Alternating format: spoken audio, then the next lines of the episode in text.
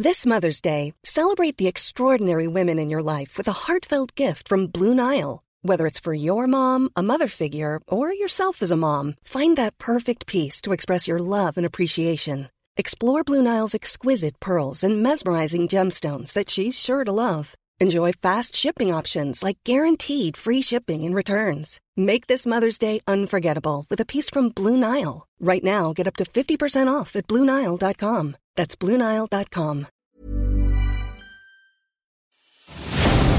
Cada noche los expertos se reúnen para debatir, polemizar, desmenuzar a la noticia y a sus protagonistas en una mesa de opinión que saca chispas. Esto es El Heraldo, la silla rota por El Heraldo Radio. Iniciamos.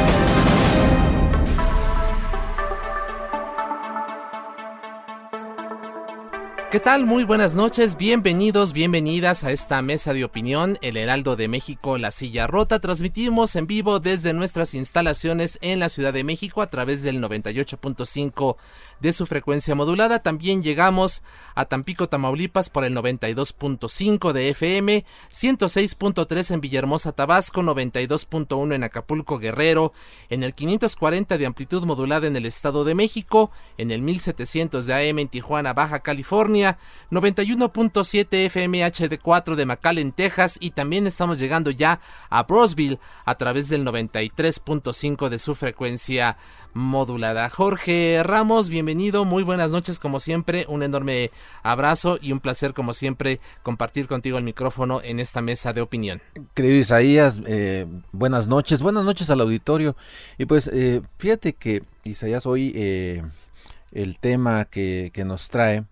Eh, pues llevamos varias semanas, ¿no? Con, con unas, eh, una serie de circunstancias que realmente son preocupantes. Eh, una madre asesinada por un ex esposo golpeador, eh, una mujer que es internada en Zacatecas en una cárcel para, para varones, para hombres y, que es violada, Ingrid, una joven que es desollada por, por, su novio, es, agredida de manera violenta eh, aquí en la Ciudad de México y que ha causado tanta indignación eh, el caso. Y, y, luego está este caso eh, también terrible, Isaías Auditorio de Fátima, una eh, pequeña de siete años, eh, pues igualmente torturada y asesinada. ¿A dónde vamos? ¿En qué estamos fallando, Isaías, como sociedad, como Estado? ¿Hacia dónde vamos? ¿Qué está pasando con todas estas cosas? Así es, es una situación verdaderamente lamentable.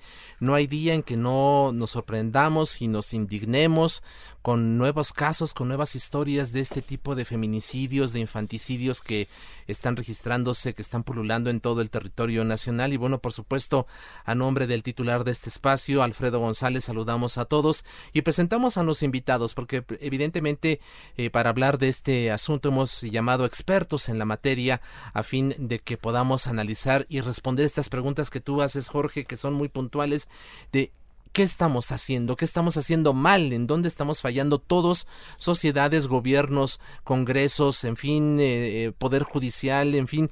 Eh, damos eh, la bienvenida a nuestro estudio a Fernanda Dorantes. Ella es directora jurídica de Reinserta. Fernanda, bienvenida. Muy buenas noches. ¿Qué tal? Buenas noches. Muchas gracias.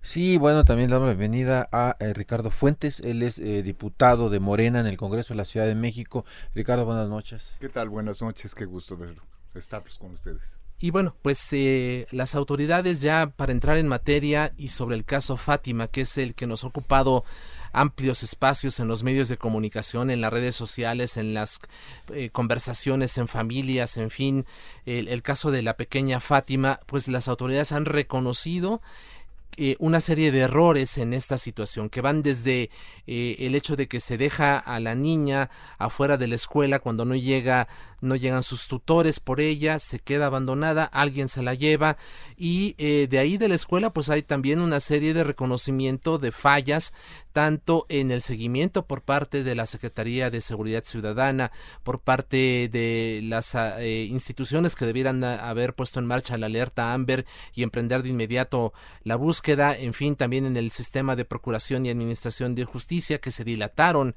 en atender esta denuncia de manera oportuna Y bueno, pues finalmente eh, ayer eh, dimos la noticia, Jorge, de que fueron detenidos los dos presuntos responsables de este eh, de esta sustracción y posterior asesinato. En, una primera aproximación les pedimos a nuestros invitados una valoración sobre este gravísimo caso. Fernanda, si te parece, comenzamos contigo. Buenas noches. Muchísimas gracias. Em, bueno, creo que es este caso reviste demasiadas complejidades. Pienso que por un tema hay una cuestión obviamente que tiene que ver con toda esta construcción de odio eh, en términos de género. Eh, se hace patente esta situación del México feminicida en el que en el que vivimos hoy por hoy, pero otro aspecto también muy lamentable a considerar es la victimización profunda en la que hoy por hoy se encuentran nuestros niños. Y es que igual de lamentable es decir que eh, tiempo atrás, pues los niños eran estas víctimas indirectas o colaterales de los delitos, pero hemos dado este paso eh, tristísimo hacia que nuestros niños sean las víctimas directas de los delitos y esto en diferentes contextos. Eh, tenemos unas fuentes durísimas, por ejemplo, de Redim, que señala que siete niños mueren cada día y cuatro niños desaparecen cada día. Pero también por otro lado tenemos distintas formas de victimización que somos omisos en voltear a ver.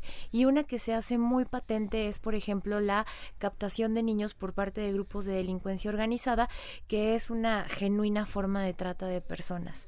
Entonces creo que eh, todos estos casos nos obligan y nos hacen un llamado social, institucional y político a repensar las estrategias de prevención y las estrategias de política criminal, sí teniendo en el centro esta cuestión de priorizar el bien superior de la niñez. Tenemos que empezar a cuidar a nuestros niños.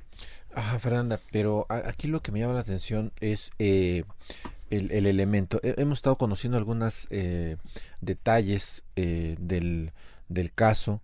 Y por ejemplo de las últimas versiones que se conocieron eh, iban en el sentido por ejemplo de que eh, e, esta pareja ya detenida lo, decía Isaías hace un momento eh, detenida el miércoles el, el, sujeto el presunto agresor decía o por lo menos eso eso confesó a una familiar a una tía que este que él quería de novia a, a Fátima es una niña de siete años. Es decir, escapa un poquito más allá a pensar en las políticas criminales, sí, que tienen que refinarse, eh, en, ver el, aspecto de cómo el crimen organizado está eh, utilizando a los niños. Hace poco también veíamos una historia de cómo eh, narcotraficantes en la Ciudad de México están utilizando, por ejemplo, el metro para trasladar sus, este, su, su, mercancía, su droga, la droga, hacia el Estado de México. Y eh, utilizan niños para que lleven las, las, las maletas y, digamos, los, los, los, pues, narcomenudistas o no sé cómo llamarles, este, van observando a distancia para vigilar a estos pequeñitos que lleven eso. Pero eso es una parte. Yo insistiría en, eh, en el aspecto central del caso de Fátima, eh, de, de cómo una mujer se la puede llevar, digamos, de manera pues con confianza. Ella ella ella eh, iba eh, confiada de ir con ella. Qué estamos viendo como sociedad perdóname. Híjole. Bueno definitivamente sí tiene un factor de, de descomposición social. Eh, son desviaciones humanas aberrantes. Tiene que ver también con un contexto yo diría de violencia y pongo sobre la mesa dos cuestiones. Este, no sabemos si la afirmación de la mujer fue eh, con motivo de desvincularse de una suerte de responsabilidad penal, pero ella comentaba, yo le llevé a la niña porque él me pedía un regalo y él en ese momento se encontraba solo con mis tres hijos. Entonces aquí también hay una llamada de atención fuertísima en torno a voltear a ver que estos otros tres niños muy probablemente también se encontraban en una situación de victimización. Sí tiene que ver con una construcción social, sí tiene que ver con esta eh, necesidad de reeducación social.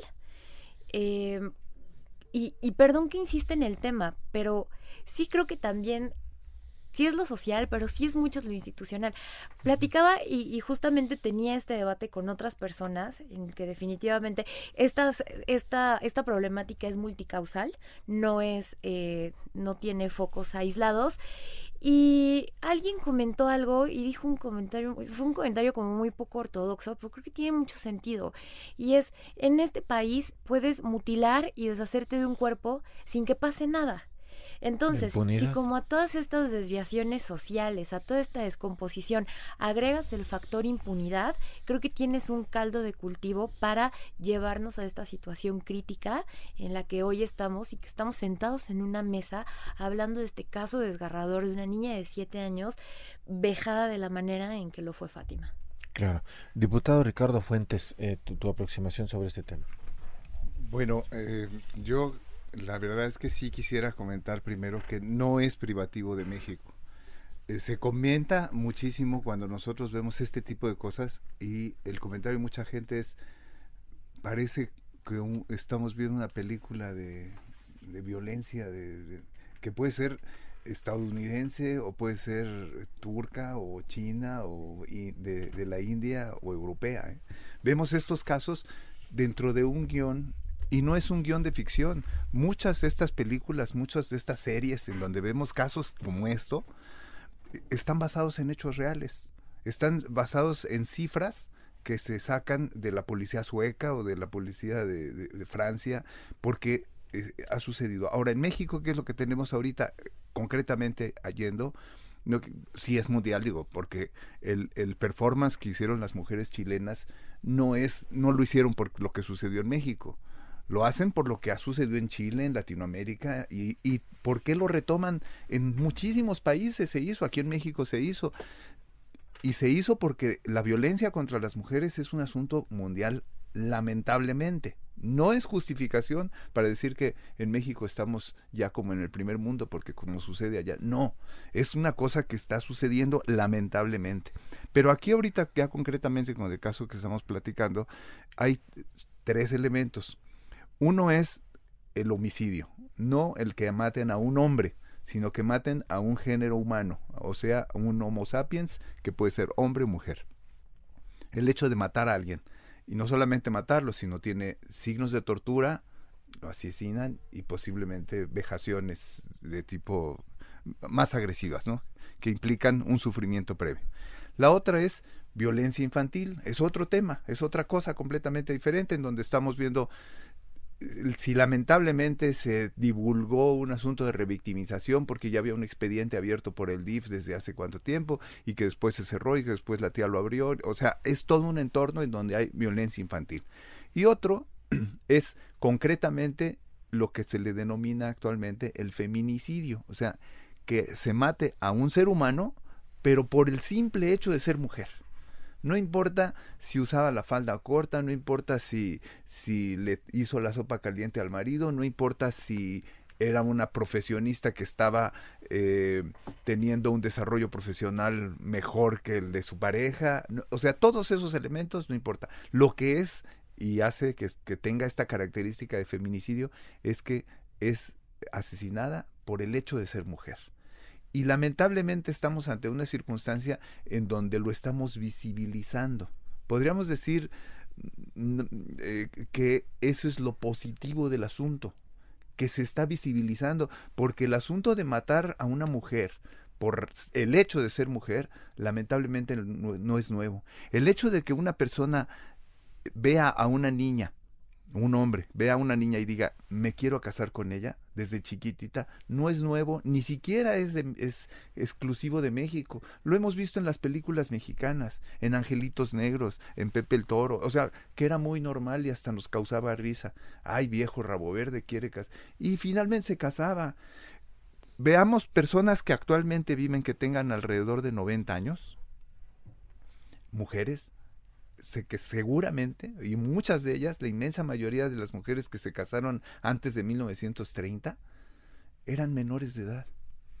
Tenían 13, mi abuela se casó a los 13 años, mi mamá se casó a los 15 años, y toda su generación eran jóvenes. En Yucatán una mujer que tiene 20 años eres quedada, Así le dicen, algunas ya no porque ya entraron en otra dinámica, pero es un asunto que, que se está visibilizando y ahora lo vemos como una atrocidad, como debe ser o como debió haber sido desde hace mucho tiempo.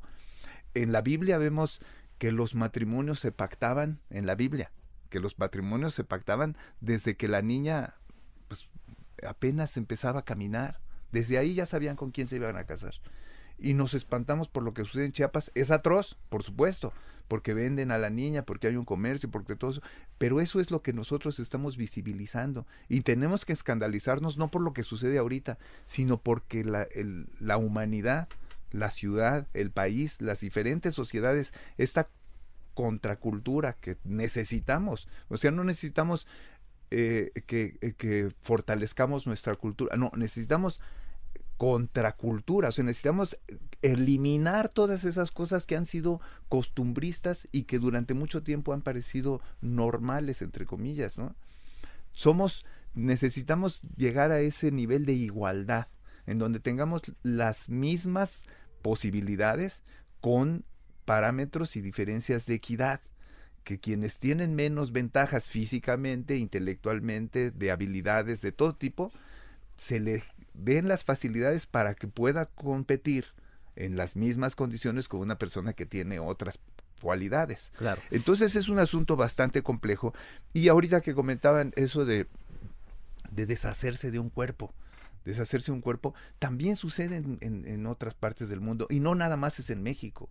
En muchos lados eh, se mata a la gente y se deshacen de ello, de ese cuerpo pero no es, no quiere decir que porque sucede en otros lados lo debamos tolerar. Es, es a lo que yo le quería preguntar, porque efectivamente sí, sí, eh, digamos, México no es una isla, ¿no? Y en el contexto mundial eh, eh, repetimos incluso muchos esquemas que como se lo comentaba, se ven de repente en series o películas, en fin, es una como violencia que hemos normalizado, ¿no? Incluso como sociedad mundial, en donde observamos este tipo de hechos, lo vemos en películas, el cochiloco deshaciéndose de cuerpos en ácido, en fin. Yo lo que quisiera preguntarles, porque sí, evidentemente el tema Fátima nos ha ocupado enormes espacios en las conversaciones públicas, en las familias, no hay, no hay familia que yo no escuche que esté hablando del tema. subimos al transporte público y escuchamos a la gente hablar del asunto en, en los medios de comunicación, por supuesto, en las redes sociales. Eh, y, como usted viendo con, eh, ustedes viendo lo comentan, ya se visualizó, ahí está el problema. Yo quisiera preguntarles en, este, eh, en esta reflexión social de qué debemos hacer, cuáles son desde su punto de vista los primeros pasos que debemos eh, poner en marcha para evitar este tipo de situaciones en el futuro.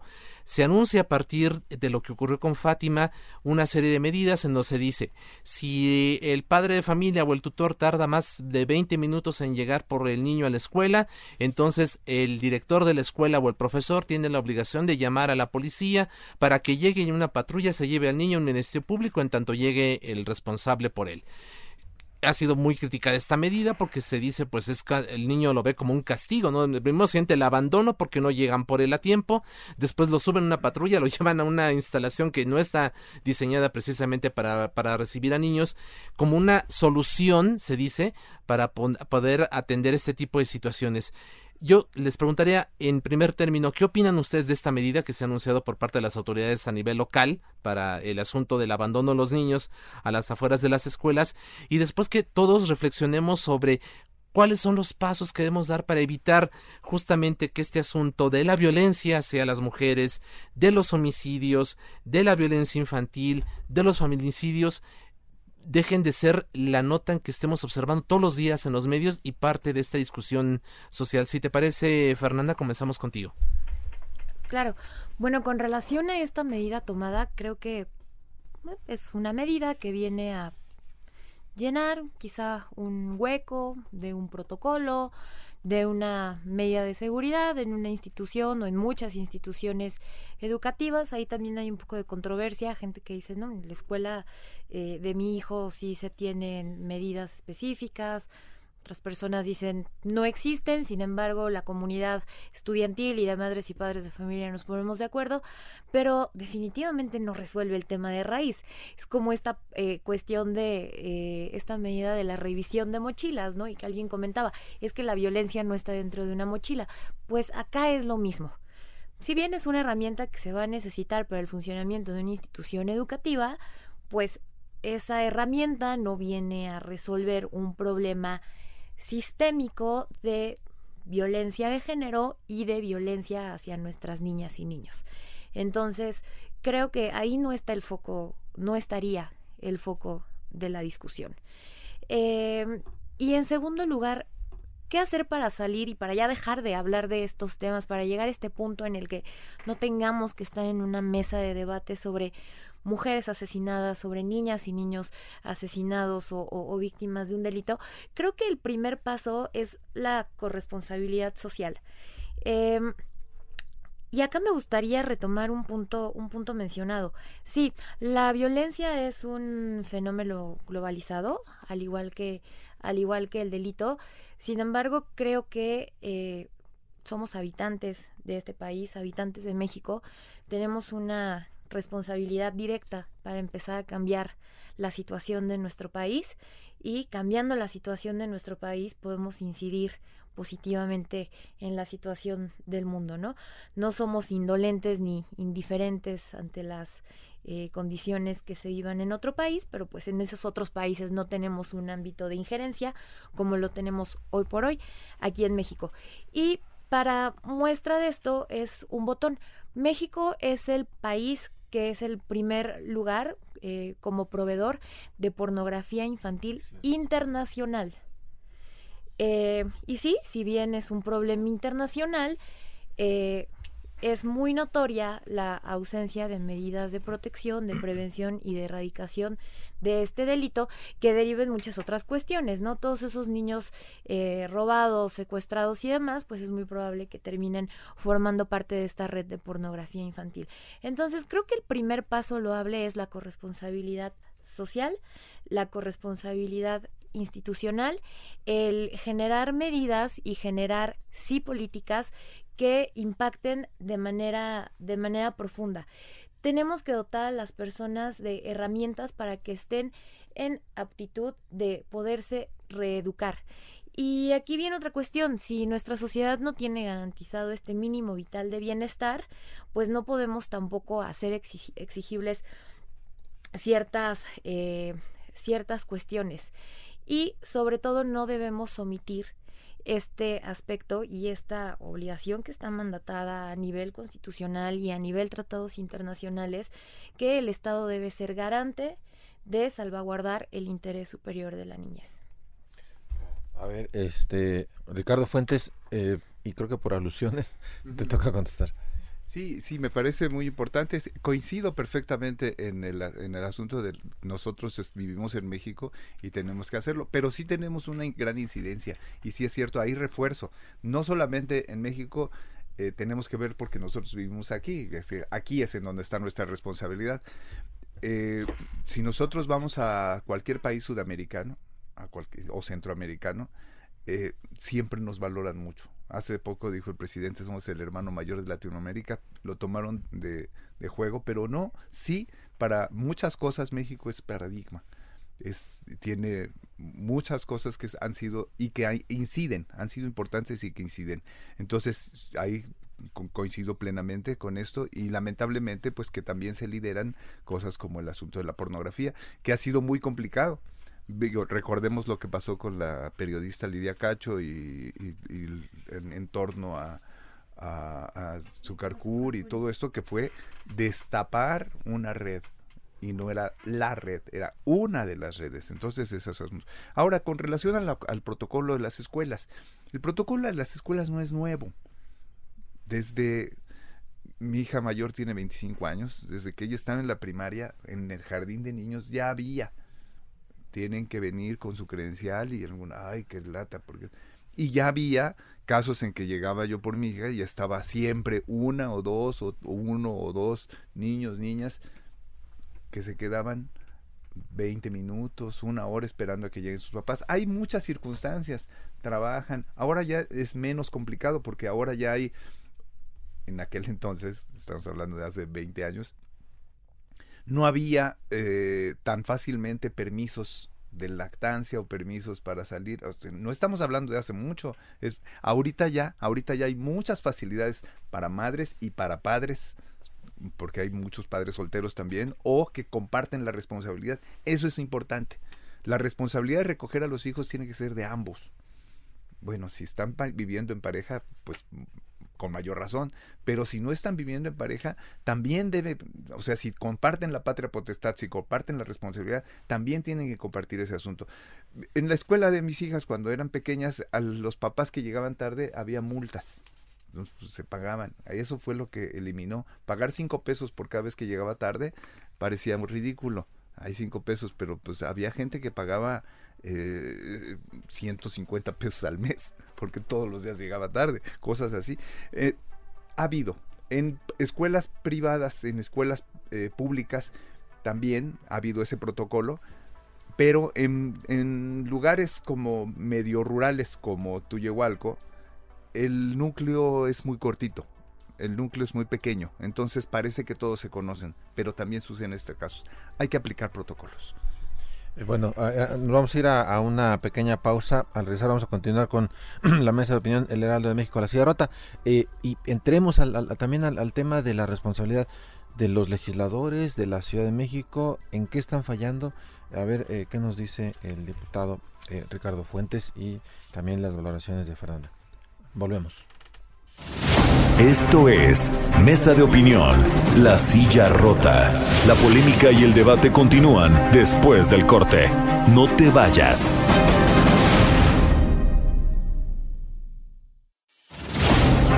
Siguen la polémica con los que saben de política y la desmenuzan en El Heraldo, La Silla Rota, por El Heraldo Radio.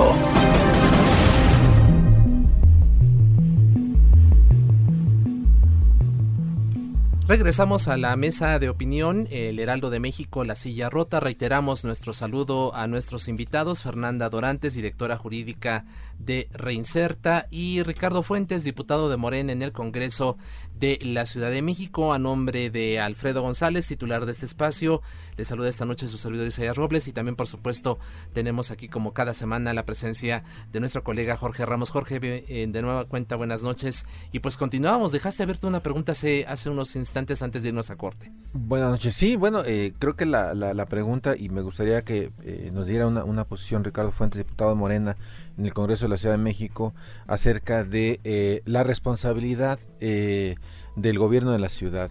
Eh, el hecho de que reconozcan fallas y errores, eh, hasta dónde es la responsabilidad. Y me llamaba la atención, eh, ayer vi una iniciativa que presentaba algún, algún legislador para ver este tema de, de de, de, los, de los atrasos en, por parte de las fiscalías para iniciar investigaciones en torno a gente que, que, se reporta como desaparecida y siempre dicen, no, pues espérate las 72 horas y quieren acelerar ese tema. Pero a ver, la responsabilidad del gobierno de la ciudad, ¿hasta dónde está en este tema que hemos visto?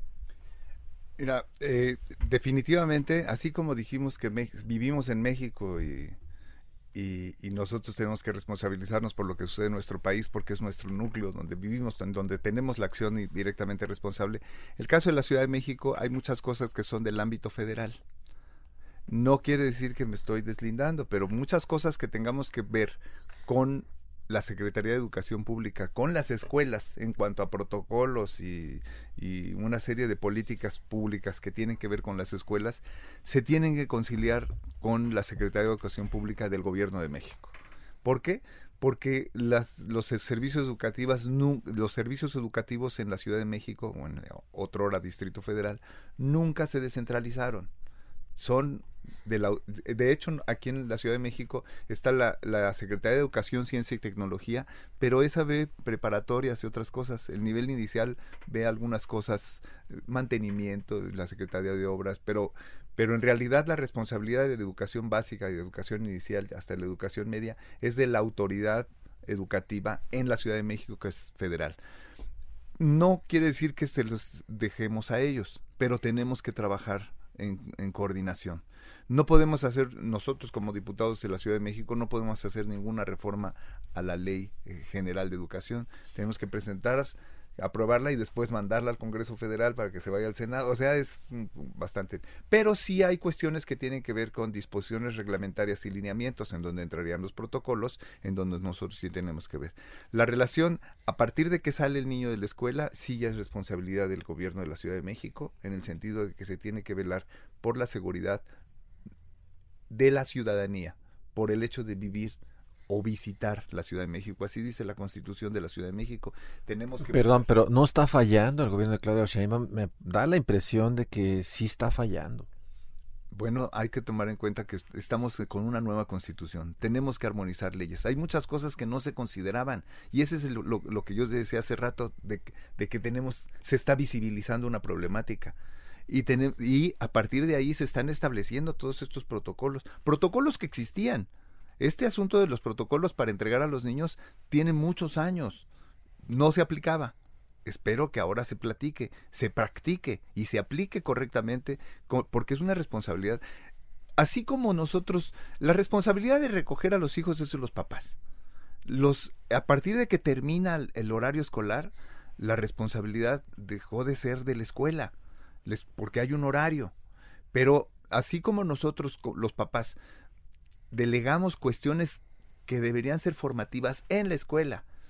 Simple y sencillamente saludar, despedirse, eh, cómo taparse la boca para toser. Esas son cosas que, por decir algunos cuantos, se aprenden en casa, se deben aprender en casa, es parte de la formación. No debemos delegar esas partes a la escuela. Ahora, en la escuela tiene cierta responsabilidad y tiene que deslindarse de cuál es la responsabilidad de los padres. En ese tránsito, ¿en dónde está el gobierno? El gobierno tiene que ver que esas cosas se cumplan. Y hay un sistema DIF que tiene muchos años y que hay que ajustarle las tuercas. Hay que apretarle las tuercas y hay que ver en dónde están fallando.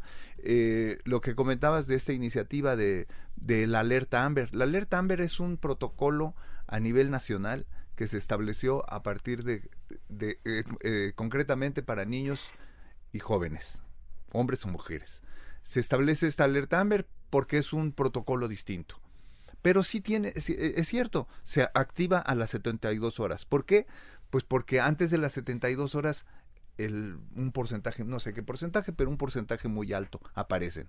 Aparecen pues porque por muchas razones, porque a veces el joven se enoja con sus papás y se va y se mete a la casa del amigo y se desaparece por molestar a los papás. No es siempre así, lamentablemente no es siempre así. Hay que ver un justo medio. ¿En qué momento o en qué circunstancias? Porque no podemos limitarnos, ahí es en donde yo pondría el, el, el matiz. No podemos establecer un número de horas siempre, sino que se investigue en qué condiciones eh, desapareció, en qué condiciones lo dejamos de ver, en qué momento, cuáles fueron las, las diferencias en que se, se desapareció para ver si se activa. Como, como puede ser, eso es una cuesta que, que, hay que analizar y es allá en donde nosotros intervenimos, ni siquiera, porque nosotros podemos establecer cuestiones de alerta Amber, pero ya la cuestión específica para la operación, para la aplicación, eso ya va, es el Ejecutivo con los lineamientos y eso es lo que está estudiando no solamente la doctora, sino el INSABI, el Instituto para, eh, que se dedica a las cuestiones de bienestar, eh, la Fiscalía, que es la que tiene que perseguir los delitos, pues es la primera interesada en prevenir antes de de, tener que actuar Sin embargo, diputado, yo, yo sí eh, me gustaría precisar y también escuchar la voz de, de, Fernanda en, en, este sentido, porque eh, como usted bien lo comenta, se tienen que esperar las 72 horas para que la denuncia se, se pueda, se le dé entrada, por decirlo así, y a partir de entonces iniciar la búsqueda. Usted lo que nos comenta es, bueno, tendremos que analizar cada caso, la circunstancia de la familia, ver si efectivamente había problemas eh, previos, pero esto implica ya una investigación y el problema es que las 72 horas eh, pueden ser fundamentales o no para salvarle la vida a un niño. Eh, creo que evidentemente hoy tenemos que estar ya muy conscientes de que la situación es muy distinta y que hoy por desgracia efectivamente pueden darse esos problemas de que el niño se pelee, eh, haya un disgusto familiar y que entonces casi en berrinche, yo me voy o me voy con un amigo o me pierdo, etcétera, etcétera. Pero hoy estamos viendo estos casos que desgraciadamente sí tienen que ver con otras circunstancias, que tienen que ver ya con o un asunto de trata o incluso de tráfico de órganos o incluso ya de desviaciones mentales que tienen que ver con el abuso eh, sexual de parte de, de los pequeños. Entonces, Entonces, ¿cómo hacer pues precisamente para no perder estas horas que pueden ser valiosísimas para salvar la vida de un niño sin que necesariamente a lo mejor se tenga que iniciar la investigación. Pero yo le insisto, en el caso que usted nos decía, hay que ver el entorno. Bueno, para eso implica investigar, ¿no? O sea, alguien tiene, alguien externo a la familia tendrá que decirse, bueno, sí, efectivamente, este, ya había denuncias de maltrato, de abandono, en fin, ¿cómo hacer pues para eh, hacer más ágil la posibilidad de iniciar una búsqueda en caso de que efectivamente el menor esté en una circunstancia no de que haya ido por su por su voluntad propia, sino que haya sido eventualmente sustraído para algún otros fines eh, que como los que ya hemos comentado. Le, preguntaría, diputado, si quiere usted. Ah, sí, eh, bueno, eh, justamente no, no, no significa que necesariamente se tenga que abrir la investigación. Nosotros podemos poner, es ahorita creo yo que es una de las salidas poner que siempre se eh, abra la carpeta de investigación en cuanto se, desaparezca es problemático. Eh, lo hemos visto en el, en el supermercado, eh, en alguna tienda de estas de ropa, que el niño se esconde entre las ropas para jugar con su mamá y la mamá pues se espanta horrible, ¿no? O que se esconde detrás de una maceta. Los niños, los niños juegan. La, vida, el, comportamiento lúdico de los niños es parte de su naturaleza. Entonces, eh, es, no significa que yo demerite esta, esta, este tipo de alertas. Pero sí, a ver, ¿en qué circunstancias? Simple y sencillamente establecer un protocolo de que llega la persona a denunciar y que no haya un no de entrada. ¿Cuándo desapareció? Hace dos horas. Espérese a que pasen otras 70 y entonces ya viene.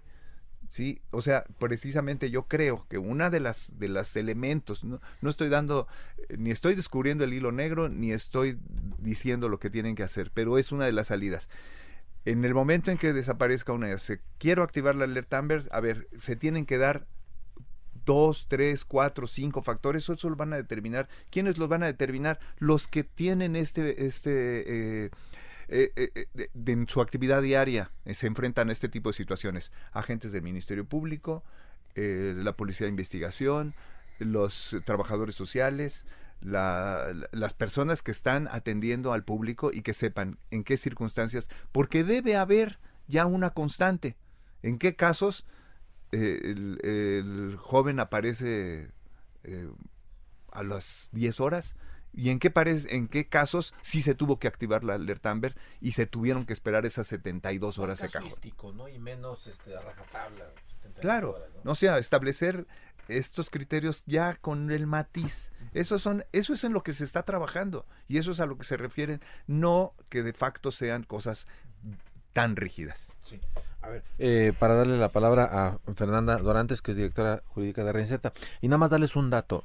Eh, de acuerdo con las cifras oficiales, eh, 279 niñas, jóvenes y adolescentes entre 1 y 17 años fueron víctimas de feminicidio u homicidio doloso entre enero y diciembre de 2019. La cifra es escandalosa. Fernanda. Sí, eh, acá voy a tratar de controlarme para que no se me desboquen las ideas. Eh, quisiera retomar un poco este tema de las fallas institucionales. Pienso yo que sí, un ajuste de protocolos es estrictamente necesaria. Eh, sin embargo, yo creo que el quid y la parte fundamental está en la capacitación y sensibilización de los ministerios públicos. La institución del Ministerio Público es una de las instituciones que menos nivel de confianza ejerce en la sociedad. Y esto no está aislado de que solamente el 2% de los delitos que ocurren en México se, se denuncian. Y de este 2%, en un porcentaje también muy bajo, eh, son aquellos que, que, derivan en una adecuada investigación y, judicialización. Em, creo que ninguno en esta mesa somos ajenos a esta realidad que se nos ha presentado al acudir al Ministerio Público a presentar una denuncia. Es una estructura completamente burocratizada eh, en el caso específico de Fátima eh, se dieron una multiplicidad de condiciones de discriminación y de marginación. La familia desde el principio se dolía mucho de esta situación, ¿no? De nosotros fuimos a denunciar y no nos hacían caso. Y creo que eso es una manifestación que puede hacer el 99% de las personas que han acudido a estas instancias. El día de hoy por la mañana eh, cuestionaban muchísimo al, al titular de la Secretaría de Seguridad Ciudadana de la Ciudad de México sobre esta cuestión de por qué esta enorme movilización, esta visibilización, este vamos a llevar a la Guardia Nacional, este estamos haciendo las investigaciones, estamos eh, recabando los videos, ¿por qué no se hizo desde el momento uno en que una niña que estaba en la escuela desapareció? Eh, los videos se grabaron, los videos, hay registros de videos de Fátima con vida. ¿Por qué no se actuó de manera inmediata? Si se hubiera actuado de manera inmediata, si hubiera prevenido este y cuántos otros crímenes de esta naturaleza. Entonces aquí un poco nos ponemos en esta postura de es necesaria esta visibilización y este esta movilización social con todos y cada uno de estos 900 y tantos casos tan crueles de feminicidios en México, creo que por ahí no va la idea. Creo que más bien tiene que ser un despertar para las instituciones, un despertar para las autoridades y un revisar la actuación de cada uno de eh, los operadores y de cada uno de los funcionarios involucrados en esta en esta labor que representa un reto tan grande. Claro, muy bien. Bueno, pues este creo que estamos casi llegando a la recta final, Isaías, del, programa. Aprovecharemos eh, estos minutos finales para pedirles a nivel de conclusión una idea general de cuáles son los primeros pasos que debemos hacer. Ya se han señalado algunas fallas, eh, ya hemos hecho una autocrítica como sociedad de qué es lo que debemos hacer, pero eh, yo les pediría que aprovecháramos este tiempo para decir, bueno, ya están allí los casos, ya está esta situación, ¿Qué hacemos pues para evitar que eh, cotidianamente estemos hablando de estos casos, ¿no? De que encontremos en las primeras planas de los periódicos diciendo fue encontrada descuartizada en una bolsa, el cuerpo fue mutilado, la arrojaron al canal con una piedra atada al cuerpo, la degollaron, fue asesinada a golpes, encontrada en el interior de un barril, tenía atado un calcetín en el cuello, en fin, estas casos de Jocelyn, Jessica, Nancy, Patricia, Melanie, Samantha, en fin, que son en nuestra realidad cotidiana y a, la cual pareciera que también estamos como normalizando, ¿no? Como si fuera parte de una realidad común. ¿Qué hacemos, pues? Fernanda. Bueno, en el, en el ámbito de eh, la violencia de género, creo que es un tema de reeducar, es un tema de como sociedad asumir nuestra corresponsabilidad desde el entorno personal y desde el entorno familiar. Eh, en el caso específico de los feminicidios, eh, creo que se debe eh, profundizar en las causas para poder enderezar mecanismos de prevención bien focalizados, idóneos y asertivos, que estos mecanismos de prevención puedan eh, contar con un seguimiento, con un monitoreo y evaluación que permita la toma asertiva de decisiones.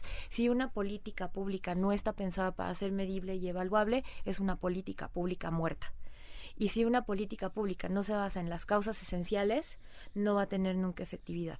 Entonces, ¿por qué no empezar a indagar, empezar a detectar estos focos rojos, empezar a, trabajar en una suerte de perfilación criminal, algo que nos dé luz y que nos arroje muchísimo mayor información para la toma de decisiones? Y por el aspecto de eh, la violencia en contra de los niños, creo que si ya es momento de que como sociedad reconozcamos que nuestros niños están siendo víctimas cada vez más de los delitos y en este sentido siempre antepongo la corresponsabilidad social, pero por la parte eh, de la autoridad estatal, creo que es necesario, eh, como lo decía en un principio, comenzar a pensar en una política criminal que tenga como centro que ya hay niños y niñas víctimas directas de la dinámica delictiva y de violencia en este país.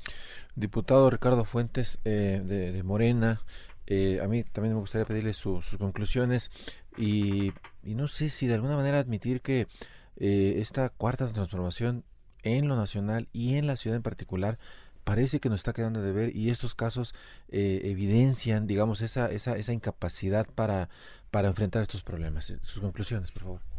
Bueno, yo creo que el, asunto eh, no es fácil, por supuesto. Estamos en un proceso de armonización y en un proceso de, cambios muy radicales. Eh, los primeros pasos ya se están dando. El secretario de Seguridad Ciudadana hoy en la mañana, en la conferencia de prensa, habló de la necesidad de capacitar a los ministerios públicos. Pues, están los ministerios públicos que están en la Policía de Investigación de él y los ministerios públicos de la Fiscalía. Y tanto la fiscal como el secretario de Seguridad, Ciudadana han manifestado que sí es necesario la capacitación y la actualización. Hay toda una política social distinta y se le debe dar un tratamiento muy diferente a los procesos de investigación. Entonces, para ello sí es necesario los, los procesos para iniciar una averiguación, una carpeta de investigación se llama ahora, eh, se han facilitado mucho. Puede iniciar la carpeta de investigación, abrir la denuncia por internet y después ir a ratificar. Eh, es, cuando se abre la, la, carpeta de investigación y después la ratificación, las cosas van más rápido. Eso es eh, en un inicio, funciona mejor. Eso es lo que se tiene por un lado. Por otro lado, los protocolos. Protocolos de actuación, en lo que estamos hablando, aplicar los que ya están en las escuelas establecidos desde hace muchos años y darle seguimiento. Y por otro lado, los protocolos para ver qué es lo que se hace en cada caso. En el caso de la, de la alerta Amber, posiblemente había que, habría que afinar algunos detalles. Y me parece que es muy importante, mucho, muy importante. Nos cuestionamos mucho cuando hablamos de políticas públicas ¿En dónde está la diferencia entre lo público y lo privado? Lo público es lo que se hace en la calle o con los funcionarios públicos y lo privado es lo que está dentro de las cuatro paredes de mi casa. Pero dentro de las cuatro paredes de mi casa no puedo hacer lo que se me da la gana. Entonces hay muchas situaciones de violencia intrafamiliar que se dan al interior de la casa y que la gente, lo, ya cuando sucede la tragedia, dicen, ah, sí, es que oíamos que había. Y entonces ya todo el mundo ah, dice que sí, se habían dado cuenta que había tal o cual circunstancia. Nosotros tenemos que entrar en la dinámica que ese tipo de violencia intrafamiliar tenemos que alertar, tenemos que ver de qué manera como sociedad, aunque sea la vida privada de una persona, en qué momento esa vida privada se sale, se tiene que salir, como se salen los gritos, las vejaciones y los maltratos, nosotros entonces lo tenemos que volver parte de lo público y denunciarlo. Pues muchas gracias a nuestros invitados esta noche, Fernanda Dorantes, directora jurídica de Reinserta, y al diputado Ricardo Fuentes, diputado de Morena en el Congreso de la Ciudad de México, por acompañarnos a reflexionar junto con nuestro público esta situación lamentabilísima y que ojalá que todas estas mesas, que todo este debate público en las redes sociales, en los medios de comunicación, en las pláticas familiares, nos lleven pues a estos pasos que ustedes han señalado como un elemento indispensable para poder frenar la violencia de género, los feminicidios y eh, tener precisamente también a los menores de edad ya como víctimas directas de los delitos. Muchas gracias a ambos por acompañarnos. Y Jorge, tenemos al respecto una investigación especial que ustedes elaboraron allí en la silla rota. Sí, fíjate que eh, vamos a, contarles la, historia. Es una, es una mujer eh, de 70 años de edad. ella pues prácticamente toda su vida ella nos cuenta que desde, desde pequeña en su casa era eh, víctima de, violencia, después en su matrimonio eh, de varias décadas eh, padeció lo mismo y nos va a contar cómo a los 68 años de edad ella pudo liberarse de décadas de violencia en su caso particular. Vamos a escucharla. De sus labios pintados color rojo, sale la frase que se convirtió en su guía de vida. Desde pequeña he buscado la verdad. Siempre quise saber qué había hecho mal. Hoy, con 70 años de edad, se encuentra sentada como una verdadera reina en una de las oficinas de Alas de Mariposa, el centro de empoderamiento y liderazgo de las mujeres, ubicado al sur de la Ciudad de México. Aprendió a tener autoestima, aprendió a poner límites. Eso. Aprendió. ¿Qué más aprendí? A querer. A, amarme, a valorarme. ¿Qué cambió en su vida a partir de eso? ¿A, quién le sacó de su vida? ¿Hubo ahí algún cambio? Las amistades sí, sobre todo las personas que casi casi me hacían sentir como que como que era mi, mi cruz y que tenía yo que seguir ahí. Sí, sí, sí, no, ya, a volar, a volar. Me, me alejé, me alejé de, de, esa gente, para mí ya era tóxica. Aprendí que esa gente, o sea, porque no lo sabía tampoco, como que aceptaba y me hacía yo más la sufrida y más la con que me compadecieran, pero no lo lograba mis hijos eran muy fríos, siempre han sido fríos. Pero lo intentó. Pero sí lo intenté, sí, sí, sí. Este, pero no, realmente no, no lo logré. Y también me di cuenta de que ese no era el camino, que ese no era el camino, la verdad. Entonces, ahorita en este momento de verdad es algo, hijo, como algo maravilloso, como si una hada madrina haya venido con una varita y me haya tocado. Me veo al espejo y yo misma me digo, no, María Elena, tienes que echarle ganas, ¿eh? Tienes que echarle ganas. Acuérdate que tú, tu rostro tiene que reflejar lo, todo lo que tú, lo bien que estás por dentro. Cabello perfectamente arreglado, ropa casual y unos encantadores mocasines color dorado son parte de su nueva yo. Maldita, malnacida, son palabras con las que María Elena resume 68 años de su vida, adjetivos impuestos por su madre y su esposo cuando era solo una niña, acompañado siempre de innumerables golpizas por parte de ambos. Su madre, al casarla en su adolescencia, heredó la batuta del maltrato al marido de la joven, quien cumplió la orden al pie de la letra por 27 años más. María Elena González, como muchas mexicanas víctimas de violencia, creció sola. Ella misma reconoce no haber tenido guía desde pequeña, pues su mamá, quien perdió la cabeza tras una infidelidad de su esposo, no buscó quien se la hiciera, sino quien la pagara, y la pagó su hija. Eres una malnacida, maldita, le echaba en cara.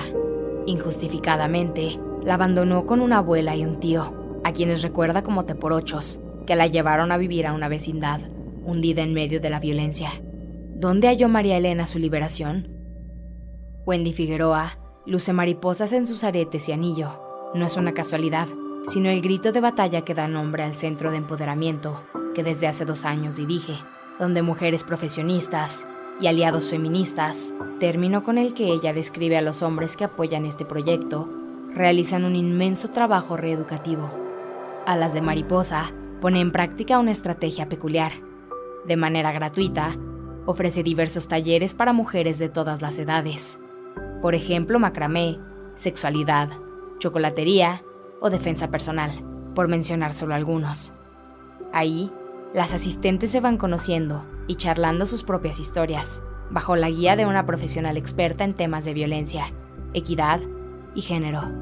De este modo, cada una puede ir identificando si está o no en un entorno de violencia, que puede ser extrema, con necesidad de traslado a un refugio, o de riesgo, también llamado violencia romantizada. María Elena y Alas de Mariposa funden su historia y ejemplifican que sí es posible liberarse de la violencia. Y bueno, pues agradecemos mucho que nos haya acompañado en esta emisión de, de, la Mesa de Opinión, el Heraldo de México, La Silla Rota. Agradecemos a quienes han hecho posible este esfuerzo, a Orlando Oliveros en la producción y Jorge Aguilar, perdón, Jorge Aguilar en los controles técnicos. Los esperamos, Jorge, si te parece bien, el próximo jueves a las 10 de la noche en una edición más de esta Mesa de Opinión y el martes en la Mesa de Opinión a Fuego Lento con Alfredo González, a quien saludamos, por supuesto, desde acá y quien es titular de este espacio. Jorge, por lo pronto, muchísimas gracias. No, gracias a ti buenas noches, buenas noches al auditorio y como siempre se los hemos, se los he dicho, no se les olvide ser felices a pesar de todo. Gracias, buenas noches. La polémica por hoy ha terminado. Te espera el próximo jueves para que, junto con los expertos, analicemos la noticia y a sus protagonistas. Esto fue El Heraldo, la silla rota. Por El Heraldo Radio, con la H que sí suena. Hasta entonces.